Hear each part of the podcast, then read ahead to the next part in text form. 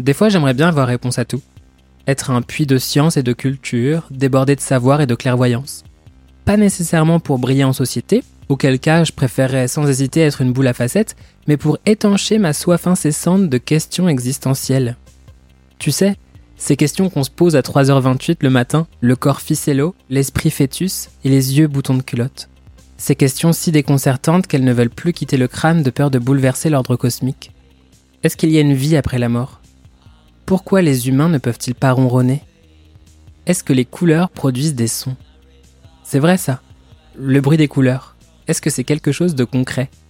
Ça raconte quoi le verre émeraude? Si l'anthracite pouvait parler, qu'est-ce qu'il nous dirait? T'as déjà entendu, toi La mélodie du jaune poussin ou la complainte du blanc cassé? Qu'en est-il de l'éloquence du bleu azur? Et si on posait un stéthoscope sur du doré, est-ce qu'on entendrait plutôt ça? Ou ça? Heureusement pour moi, l'univers m'envoie parfois des signes, des bribes de réponses, des débuts de pistes. J'ai pas encore trouvé l'équivalent sonore de toutes les teintes de l'arc-en-ciel, mais mes oreilles ont trouvé du réconfort auprès d'un groupe de musique électronique en français portant le doux nom de Magenta. Ça sonne comment le Magenta? Magenta, c'est de la musique qui danse et qui pense. Des sons qui donnent autant envie de guincher que de gamberger, qu'on consomme sans regret sur le dance floor à la tombée de la nuit et qu'on analyse studieusement le lendemain en gueule de bois au club de lecture dominicale. C'est la noirceur du venin, la nostalgie du train raté, la hargne cutanée, le frisson martini et le spasme collégial. Le corps comme réponse à toutes les questions.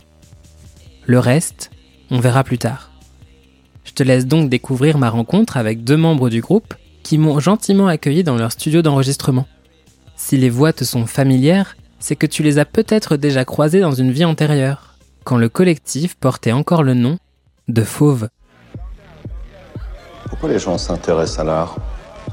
Parce que c'est la seule trace de notre passage sur Terre.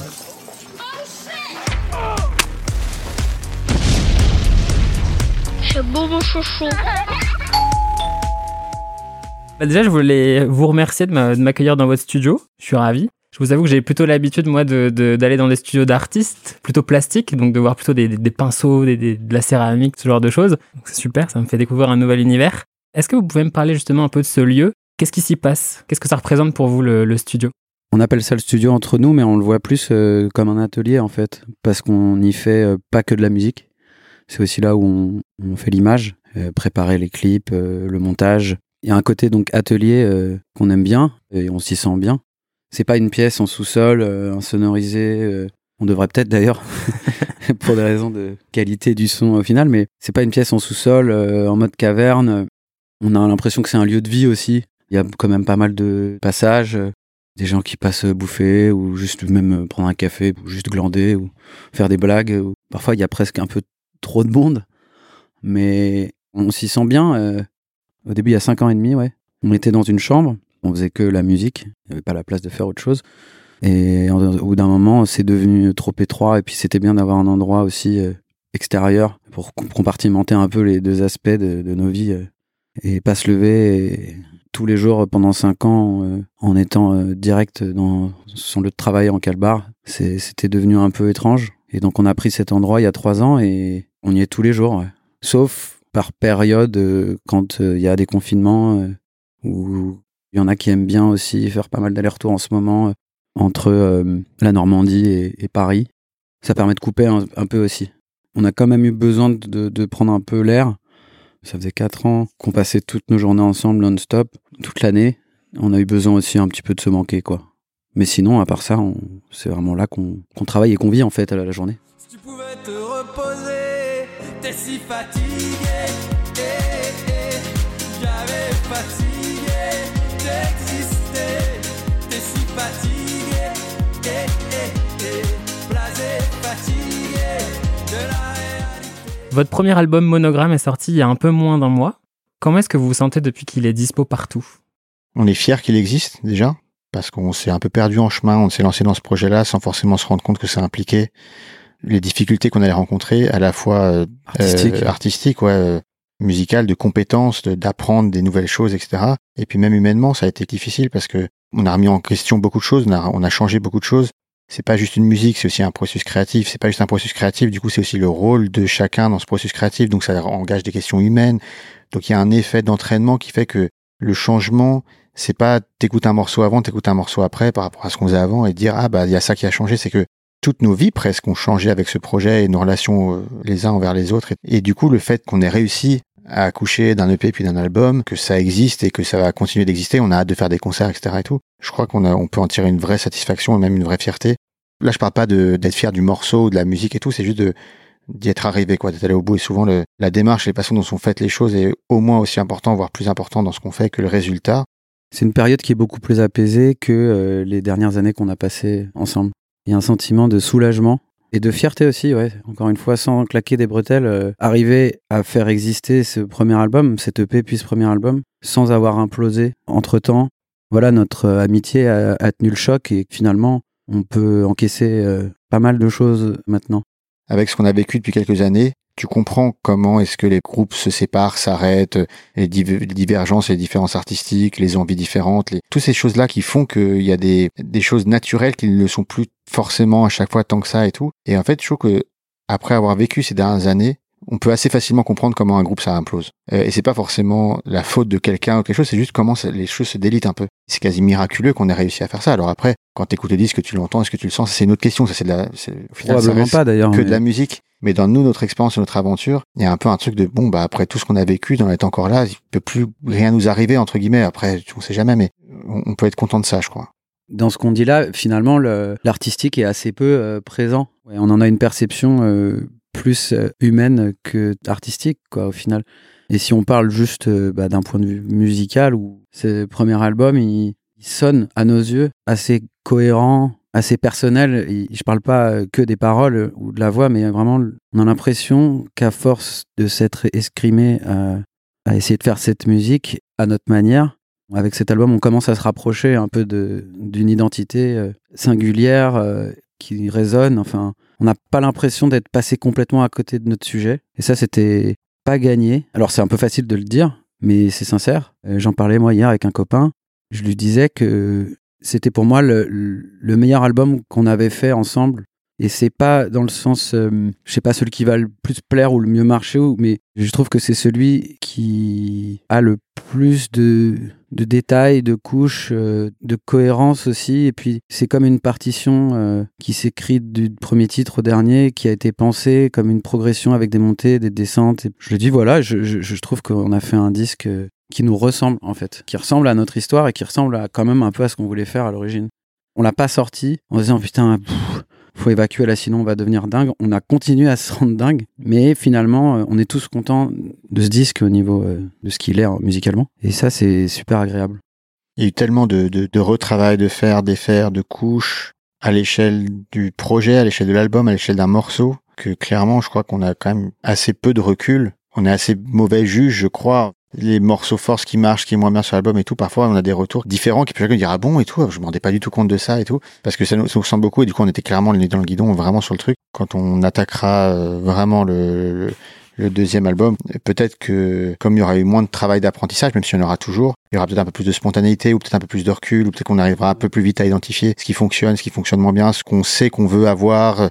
Et ça, euh, là on en avait tellement peu, on a tellement fait et défait que le recul il est plus trop là pour revenir à la conversation que j'avais avec euh, un pote hier, il m'a dit en fait, vous n'avez pas mis cinq ans à faire un album, vous avez mis cinq ans en fait à créer un projet. On en a peut-être créé cinq en fait des albums en cinq ans, c'est juste qu'ils sont pas encore arrivés, mais que le process a permis de les faire ensuite exister euh, plus rapidement, plus efficacement, euh, sans s'épuiser se, autant et sans s'arracher les cheveux autant et se prendre la tête autant.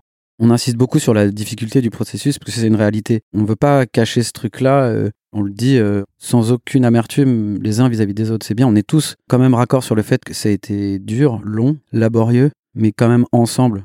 On partage la responsabilité de cette situation et personne euh, ne s'en décharge.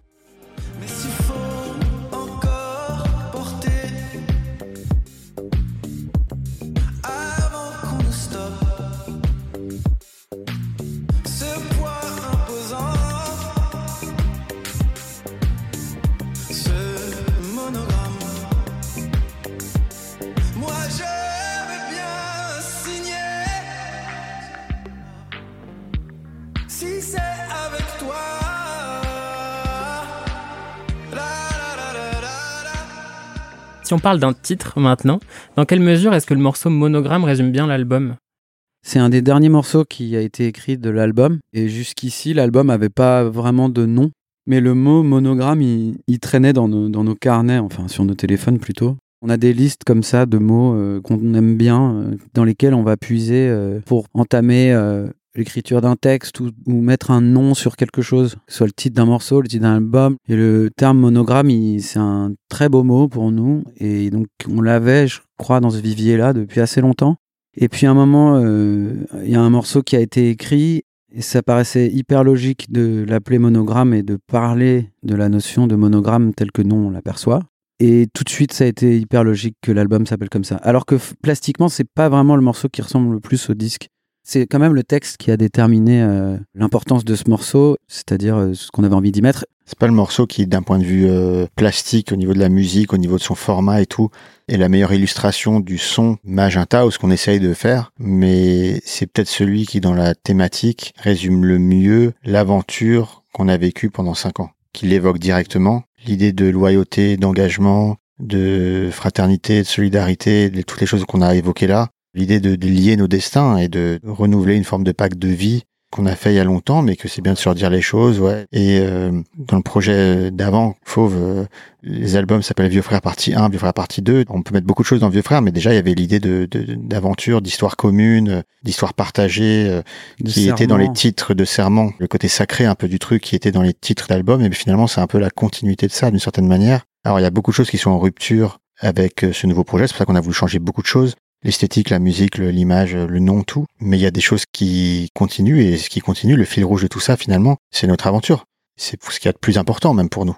Il faut savoir aussi qu'on met souvent du sens dans certains mots parce qu'ils nous renvoient euh, quelque chose et parfois ce sens est erroné en fait. Mais on s'en fiche un peu. On est assez fétichiste des mots on va s'attacher à des mots, on va y mettre plein de sens comme un peu des, amulettes, quoi. Alors qu'en réalité, ce sera pas exactement ce sens-là, euh, littéralement, mais on s'en fout. Ça nous fait des mantras, ça nous fait des, talismans, des gris-gris un peu.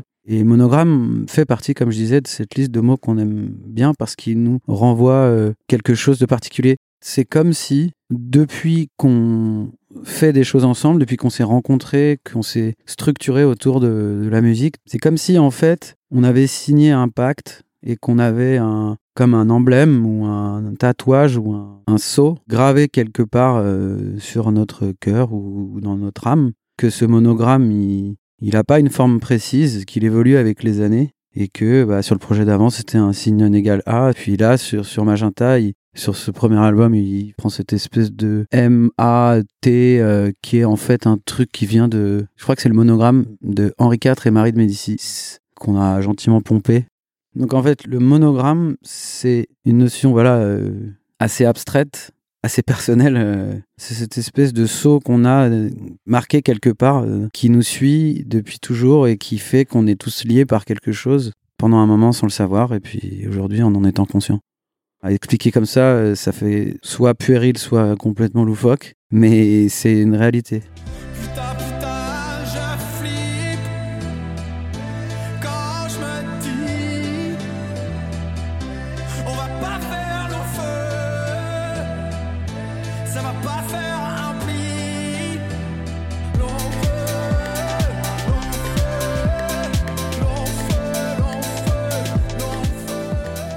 Pour revenir un peu sur le côté laborieux et surtout le travail qu'il y a pour vous derrière, euh, derrière la musique, je vais reprendre un peu ce que vous avez dit dans une interview, je vous cite. Hein. Sur ce truc de faire et défaire, par exemple, nos proches ils captent pas. Ils disent comment ça se fait qu'en deux ans vous ayez sorti que trois morceaux et en cinq ans un seul album. Sauf qu'en fait, c'est pas du tout le truc de prendre du recul ou le syndrome de la page blanche, c'est qu'en fait, pour aboutir à un premier EP de 5 titres, il y a eu 10 EP de 5 titres qu'on a achetés. Le faire et défaire, c'est faire un truc à 95%, voire même à 100%, Parfois le truc est fini et on se dit ok, c'est pas vraiment ce qu'on veut, ou alors c'est pas assez bien donc on jette. Qu'est-ce que ça veut dire? Que vous êtes ultra perfectionniste, qu'il vous faut du temps pour comprendre ce que vous voulez vraiment, ou alors que vous êtes juste difficile à convaincre? Plutôt la deuxième option, je crois. On est parti bille en tête euh, avec euh, l'idée de faire de la musique électronique en français. On était convaincus que ça allait être euh, une super aventure et que ça allait être la porte d'entrée vers de, nouvelles expériences et de nouvelles découvertes et des nouvelles choses même au quotidien. On s'est dit, bah, on va essayer et on n'a pas réfléchi plus que ça. on a redécouvert la musique électronique euh, quelques mois avant et c'était euh, à la fin du projet euh, Fauve et, et on s'est dit est-ce qu'on ferait pas ça après? En fait, on n'a pas réfléchi autre mesure. Donc on a commencé à, accumuler des machines et à essayer d'apprendre à faire cette musique dans les règles de l'art parce que ça nous paraissait important de maîtriser un petit peu les fondamentaux avant de pouvoir prétendre à faire quelque chose de personnel. Il n'a jamais été question de faire un pastiche de ce qui a déjà été fait. On voulait pas euh, faire mot pour mot, on va dire, euh, quelque chose qui avait déjà été fait, mais par contre, on se sentait obligé de faire notre devoir. Et ça, en fait, ça a été super long parce qu'en en fait, on n'y connaissait rien. Et notre oreille, elle n'était pas faite en plus. Et c'est ça aussi qui a pris du temps. Quand on se lance dans un truc comme ça, on s'en rend pas compte au début, mais tout est quand même bouleversé dans tes repères, surtout rythmiquement et au niveau de la post-production, enfin du mixage, du traitement du son, tout, est différent et au début tu le sais pas on a fini par se rendre compte en cours de route qu'on n'y connaissait en fait rien, que ça nous dépassait peut-être complètement, mais on n'avait pas du tout envie de pas essayer, on n'avait pas du tout envie d'arrêter. Et donc on s'est engouffré là-dedans alors que franchement, bah, on était prévenus. Le projet d'avant, Fauve aussi, il a mis beaucoup de temps à se dessiner, beaucoup de temps, beaucoup de temps. Mais à partir du moment où les choses étaient définies, qu'on avait un peu notre truc, on a sorti beaucoup de choses en très peu de temps. À partir du moment où on a l'impression d'avoir notre canevas, notre façon de procéder, là ça peut dérouler. Et là en fait, il y aura plus tellement ce truc, je crois, de euh, est-ce que c'est assez bien, on va refaire, on va truc, je sais pas quoi.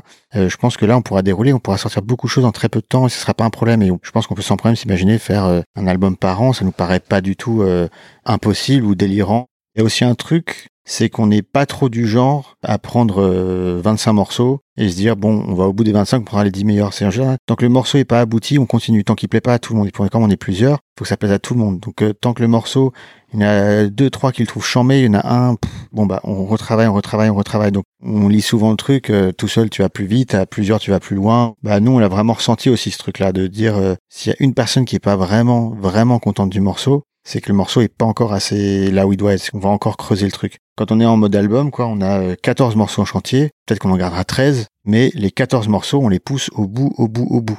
Et le fait de pousser les choses au bout, ça prend du temps. Maintenant qu'il y a une base qui est un peu établie, on peut être dans la logique inverse. Ça se trouve, euh, on ferait ce podcast euh, dans trois ans. On va dire, bah, quand même, vous sortez, vous avez sorti à l'époque de Faux. albums. à l'époque l'époque de Faux, on avait sorti un EP assez long avec huit titres et deux albums. Donc on a sorti quasi trois albums, deux albums et demi en moins de deux ans. Et on disait, putain, c'est en moins de deux ans, vous avez fait presque trois albums. Et à ce moment-là, on n'arrêtait pas de répéter, oui, mais le temps que ça a pris d'ingestion au début, de essayer de comprendre et tout, ça a été au moins autant de temps que tous ces trucs-là. Et là, ce sera pareil. Ça se trouve, dans trois ans, on discutera, on dira, ah, en trois ans, quand même, vous avez fait euh, trois albums. J'aimerais bien. Et tu vois, ce serait trop cool qu'on nous parle de ça. pour le coup. Et, nous, on serait là en train de dire, ouais, mais en fait, on a pris tellement de temps à essayer de comprendre, à essayer de capter, à essayer de définir notre truc. Au final, c'est ça qui a pris le, plus de temps. On a d'abord galéré à comprendre, à essayer de comprendre comment était faite cette musique, parce qu'on voulait la faire encore une fois dans les règles de l'art. Et ensuite, trouver quoi faire de ça. Et ça aussi, ça a été très long. On a été longtemps pas d'accord sur les structures, par exemple. C'était un vrai sujet. Certains voulaient des, morceaux très étirés, très club, très longs. Et d'autres voyaient des versions euh, plus accessibles, peut-être un peu moins violentes, plus incarnées, euh, plus ramassées. Et... Il y a une époque, on avait pour chaque morceau. Ah oui, c'est vrai. Il y avait des versions jour, des versions nuit. On appelait ça version jour, version nuit. Mais à l'époque, faire un album, on va faire, nous avait on va hein. faire un double P, un double. On y a cru un moment. On va faire un double P, un EP jour, un EP nuit. C'est les mêmes titres, mais avec deux versions différentes. Et on était convaincus que c'était une idée géniale. Et donc évidemment, on était tous tellement convaincus qu'on arrivait à, faire croire à nos potes que c'était une bonne idée et aussi disaient ouais c'est une bonne idée. et puis maintenant qu'on a, laissé ça derrière nous, euh, on se rend compte à quel point c'était un peu absurde. C'est par des, pirouettes comme ça aussi, avec nous-mêmes, qu'on a réussi euh, aussi à, continuer à avancer. Ça a désamorcé quand même des choses c'est tout un écosystème euh, humain en fait euh, qui doit fonctionner euh, au-delà de, de, l'artistique pur. Il y en a un d'entre nous qui dit que en fait l'artistique c'est bidon, ça a aucun rapport avec tous les questionnements et les difficultés et toutes les belles choses viennent en fait de cet écosystème humain et que le ressort il est purement humain et qu'en fait on pense parfois qu'on se prend la tête sur l'artistique et en fait on se prend la tête sur autre chose.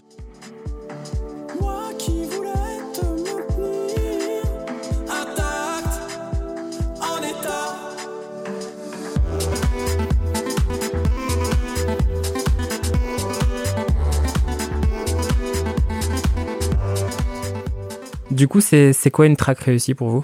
Il n'y a pas une checklist, tu vois, c'est juste une track où tu ressens un truc, est-ce que tu ressens, ça te fait du bien, tu vois? Tu ressens un truc qui te fait du bien ou parce que ça te porte ou parce que tu t'en lasses pas, parce que tu redécouvres des choses au fur et à mesure. Il y a un truc qui est quand même un bon repère, c'est quand euh, la base harmonique, mélodique, rythmique la base instrumentale. On peut la mettre en boucle dans le studio pendant euh, pas pendant une demi-heure, mais même euh, on peut l'avoir en boucle pendant deux trois jours et on s'en lasse pas. On sait, on sent que le plaisir qu'on a à l'écouter est toujours là, tu vois, reste et qu'il se passe plein de choses. Et ça, en général, c'est quand même un bon signe d'un bon point de départ, quoi. Ça suffit pas forcément toujours, mais à la fin, une track réussie, c'est une track qui te fait kiffer, euh, quelle que soit la raison. C'est pas en mode recette, genre un refrain accrocheur, un texte percutant, des riffs péchus. Non, c'est juste un truc, un ressenti. quand tu es là, tu le sens que ça te, ça te fait du bien, en fait, ça te fait kiffer. Ça, c'est pour la partie musique. Pour la partie texte, ça, c'est plus facile quand même de savoir euh, quand on, est là où on veut être, parce qu'on a quand même plus d'expérience de ça.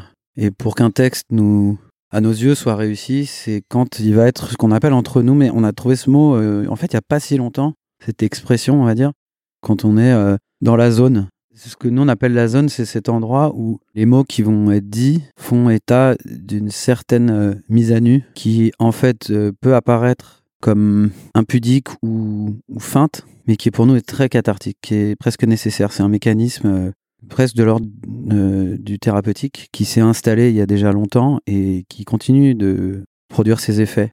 Ça fait du bien, même quand ça fait du mal. C'est pas masochiste, c'est assez sain, je crois, plutôt. Voilà la, zone, comme on dit entre nous. Ah bah là, là, on est dans la zone. Et on sait que là, cette, cette phrase ou ce texte ou même ce morceau en entier, on va le garder. Et on se pose plus de questions après. Et ça, ça, se trouve pas sous le sabot d'un cheval, quoi. C'est, on fait beaucoup d'essais, et puis à un moment, sans savoir vraiment pourquoi, en plus, c'est ça qui est assez fou et magique, on va se retrouver dans la zone. C'est le critère qui va faire qu'un texte, à nos yeux, est réussi, et nous ressemble et, nous fait du bien. Et ensuite, euh, il va falloir, et ça c'est la troisième étape, c'est un peu la fusion des deux, quand on est satisfait d'une instru ou d'une base d'instru et d'un texte, qu'on sait qu'ils vont aller ensemble parce que on a travaillé le texte en fonction de l'atmosphère et du pouls et de la couleur de l'instru, il va falloir imbriquer les deux. Et ça, ça a été un travail très long aussi. Et ça tient beaucoup à ce qu'on appelle aussi entre nous le volume de voix. C'est pas le volume de la voix, c'est le volume de voix. Comprendre euh, la quantité, en fait, le poids, la densité. Et ça va beaucoup se jouer sur les placements du texte, du chant, le débit et la quantité d'instrumental par rapport au vocal. On a mis du temps à trouver quelque chose dont on était vraiment content, où on se disait, là c'est bien parce que le corps peut euh, s'écouter et, être pris dans, la boucle, quoi, dans, le côté ASMR euh, hypnotique euh, de, cette musique, mais en même temps le texte permet de solliciter des sentiments et du coup opérer sa fonction thérapeutique, cathartique sans que l'un télescope phagocyte l'autre. Par exemple, faire une instru à 127 BPM, qui est un, tempo euh, classique de la house ou de la techno, si le débit de voix et la présence, le volume de voix, donc comme on dit nous, est mal dosé, ça peut être super fatigant. Donc on va plutôt avoir tendance à étirer les syllabes et on va avoir tendance à espacer les couplets pour laisser tout ça respirer. Mais si tu l'espaces trop, tu te fais aussi un peu chier au bout d'un moment. Enfin, c'est un savant mélange qu'on n'a pas réussi à faire sur tous les morceaux, je pense, mais qu'on a essayé en tout cas de faire et qui se fait là plus euh, les yeux fermés, tu limite tu fermes l'écran de l'ordinateur, tu essayes d'aller au plus spontané par rapport à ce que ton corps te dit et, ton cerveau. Euh, il y a toute une espèce de mouvement pendulaire comme ça qui participe à notre avis d'un bon morceau. Pour Magenta, aux yeux de Magenta.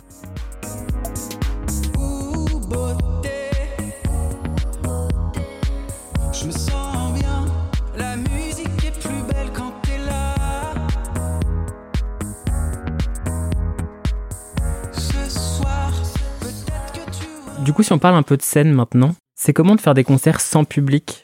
Comment est-ce qu'on appréhende la scène sans ces rencontres et du coup sans cette foule en mouvement? C'est super quand même de jouer parce que t'as l'adrénaline quand même du, de la prise euh, qui remplace un tout petit peu l'adrénaline de quand t'es face à un public et que tu peux pas trop te chier dessus. Mais ça, ça suffit pas.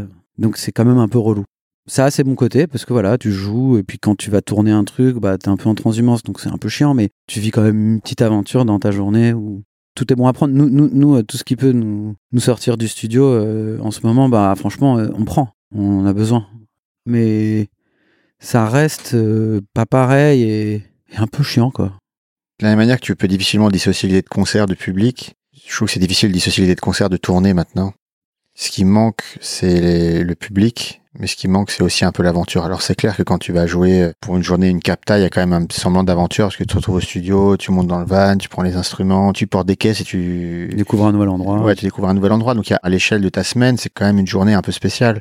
Mais c'est quand même pas comparable avec le fait de traverser euh, le pays dans un van avec les potes. Euh, Manger à l'autogrill et dormir euh, dans un ibis. Non, mais en vrai, c'est incroyable ces moments-là. Et cette aventure-là. C'est incroyable. C'est incroyable. Moi, c'est ce qui me manque le plus de, des tournées ça manque par rapport à l'extérieur, tu vois, de, de, de, des rencontres, de, du public, de voir des gens et tout.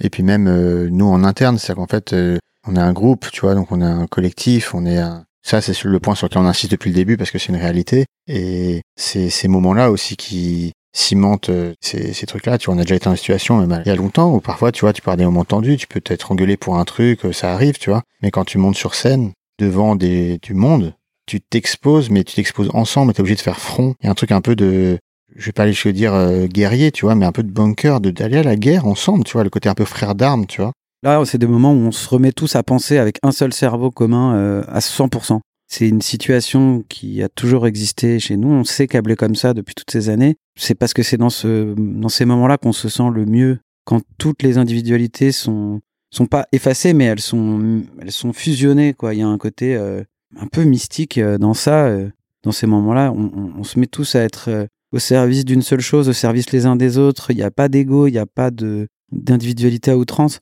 On se sent bien quand on est fondu comme ça dans, une entité plurielle. Est-ce que c'est une question d'éducation? C'est une question de vécu, ça c'est sûr. Mais ça existait avant en fait. C'est devenu nécessaire pour nous. On peut pas faire autrement. Donc les concerts, ça manque pour ça aussi, parce que c'est d'autant moins de moments où on peut être dans cet état comme ça, pluriel et en même temps une seule entité. Et puis l'aventure, vraiment, quoi, énormément. Ce qui manque le plus, c'est c'est presque pas euh, quand à l'époque il y avait des tourbus et des trucs comme ça, c'était le camion et l'hôtel, euh, soit le petit hôtel euh, du coin un peu familial, soit un ibis ou peu importe en fait. Mais ce, ce, ce côté parcours initiatique, un peu aventure, feuilleton, c'est fou quoi. Surtout quand tu t'y attendais pas et que tu pensais pas que ça t'arriverait un jour dans ta vie. Tu t'en souviens, mais à mon avis, très très très longtemps quoi. Et, puis le camion, le van et tout ça, nous, ça nous rappelle les débuts de Fauve. Tout était nouveau chaque jour, tout était complètement mystique.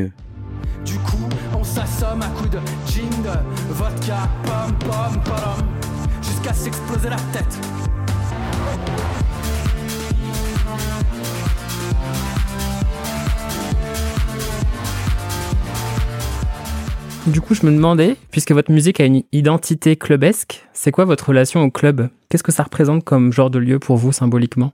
C'est drôle parce qu'en fait, on, connaît très très mal le, le, club. On a vraiment eu cette envie et ce besoin de faire un projet et une musique qui soit euh, dans cette couleur-là, mais on a très peu d'expérience sur le sujet et surtout on ne vient pas du tout de là, quoi. Mais ça s'est un peu amélioré. Et aujourd'hui, c'est quand même devenu quelque chose qui nous plaît à différentes échelles suivant les différentes personnes du projet. En tout cas, on n'a pas du tout une expérience de cette musique-là et de cet endroit-là euh, à l'origine. Elle s'est développée petit à petit, mais finalement, c'est pas ça le moteur créatif, en tout cas dans la partie musique du projet. C'est de faire une musique, euh, on va dire club, mais c'est quand même club soft, hein. mais plutôt le club euh, dans sa, le club intérieur, quoi, le club dans sa tête, dans la rue, ou enfin, ou chez soi. C'est-à-dire en fait, quand on dit club, peut-être que le mot qu'on cherche, c'est corporel plutôt que trop cérébral ou trop littéraire. Ou... Donc il y a des velléités club, mais qui sont pas le club au sens l'endroit lui-même, finalement, pas tant que ça. Mais en même temps, j'ai l'impression de pas dire un truc totalement déconnant quand on sait euh, de sources sûres que, par exemple, euh, les justices ou, les daft euh, sont des gens qui, surtout les justices, je crois, qui à la base n'allaient pas du tout en club. Ils avaient jamais fait un DJ set avant qu'on leur propose, quoi. Ça les a pas empêchés de faire ça hyper bien, mais il y a une différence entre faire la musique et l'écouter, je crois. J'ai toujours trouvé ça curieux à quel point les, les gens qui ont autant influencé cette musique, parce que c'est une musique de geek, à quel point les personnes qui font la musique, qui fait danser les gens, sont probablement des gens qui doivent être extrêmement mal à l'aise à danser devant tout le monde ou à extérioriser sur une piste de danse.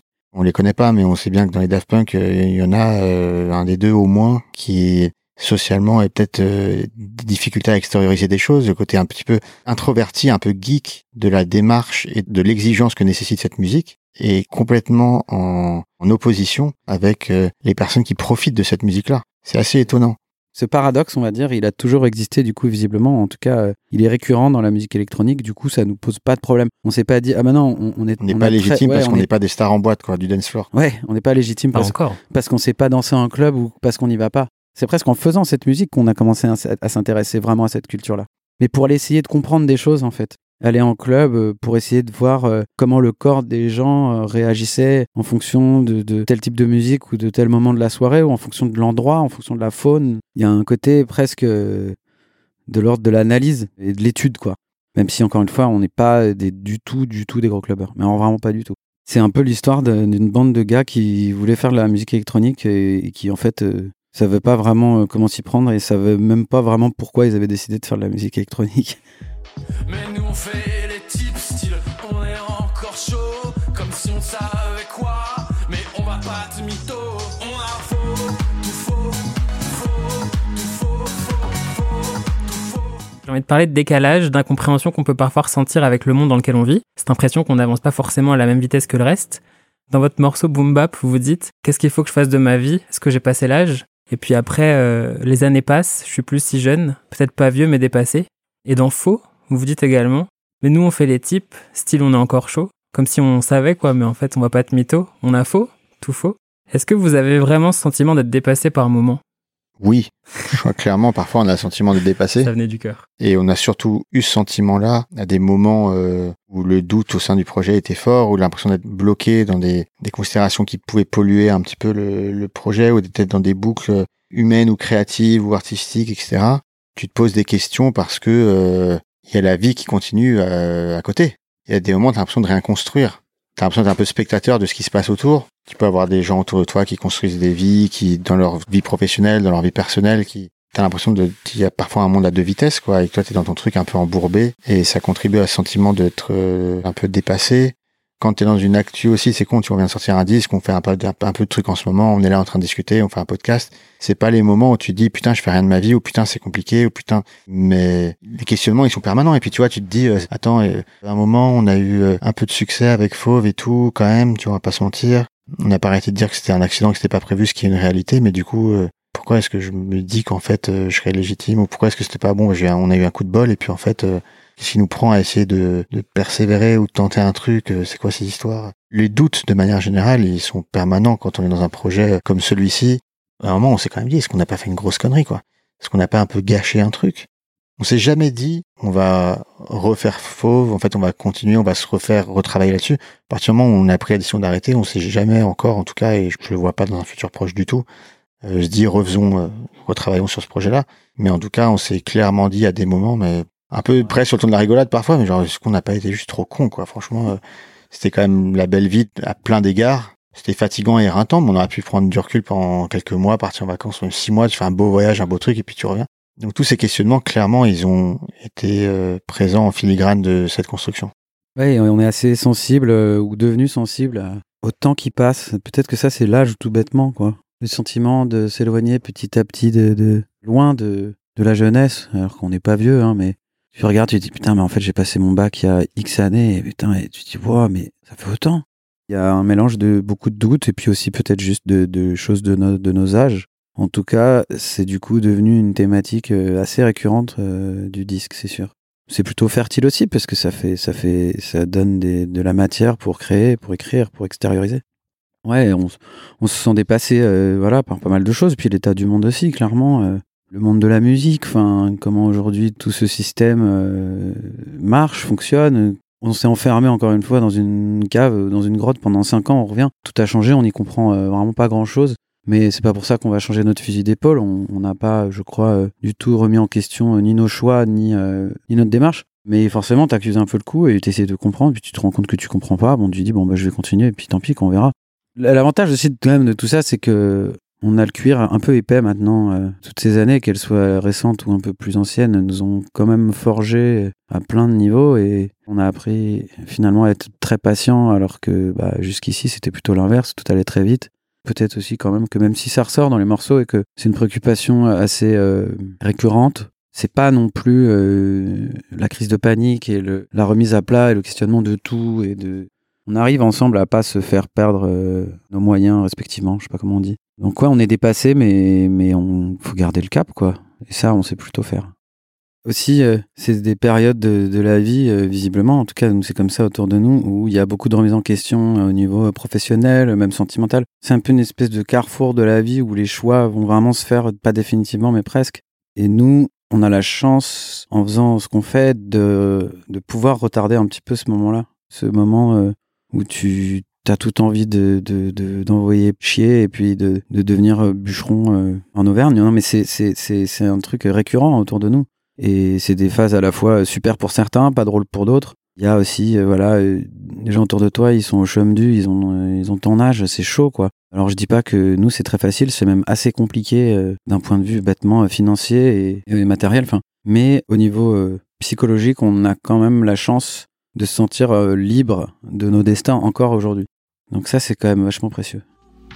Les années passent, je suis plus si jeune, peut-être pas vieux. J'ai pas d'amour, j'ai même pas le permis. Juste ton souvenir et des synthés. Bon bah dernière question, un peu fatidique. À quel point est-ce que la musique a changé vos vies? Si la musique n'était pas arrivée dans nos vies, dans notre vie commune, on sait à quel point nos vies auraient été euh, extrêmement différentes. C'est pas qu'une question, encore une fois, d'épanouissement personnel par l'art et la création, c'est, c'est en fait avant tout même euh, d'un point de vue humain, en fait. C'est vraiment un truc qui a impacté profondément sur nos personnes. Euh, après, si on parle d'un point de vue plus artistique, euh, c'est aussi euh, assez fou parce que plus on a fait de la musique ensemble, plus on a réussi à trouver des outils qui nous permettaient de faire des choses qui nous faisaient du bien. Pas forcément les meilleurs du monde, quoi, mais plus en phase avec nous-mêmes, peut-être plus lucide, plus apaisé sur certaines choses, plus clair, plus. On a appris à mieux se connaître, en fait, en faisant de la musique. Chacun intimement, chacun personnellement, et puis ensemble. Donc l'impact, il est colossal en fait sur nos vies. Il y en a certains euh, dans ce projet qui, font de la musique quasiment H24 euh, depuis 10 euh, ans. C'est juste devenu une espèce d'addiction. Ce besoin de, créer des choses, de faire des boucles, de se noyer dans ces boucles, d'écrire, d'évacuer par la parole. C'est devenu un pivot de nos vies à un point qu'on n'aurait jamais imaginé, je pense. Jamais, jamais imaginé. On nous aurait dit ça au lycée, je pense que vraiment, vraiment personne n'aurait compris. vraiment, hein, c'est nous aurait dit vous allez être ethnologue, quoi. Pareil, tu vois. Évidemment, euh, l'aventure, l'humain, le métier, tout ce qu'on a vécu, tout ce que la musique nous a amené à vivre.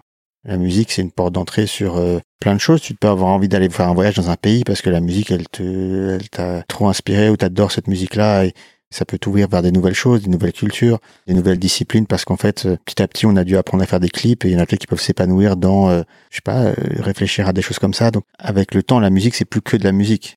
C'est beaucoup de la musique, évidemment. Mais c'est une porte d'entrée vers plein de choses. Ouais, c'est plus que de la musique, c'est un mode de vie et de pensée. C'est un langage, en fait, qu'on a, qu'on a eu la chance de pouvoir euh, pratiquer et apprendre. Et, on est euh, tout le temps reconnaissant de, de ça euh, envers on sait pas trop qui ou quoi. Puis on est parti rouler sur la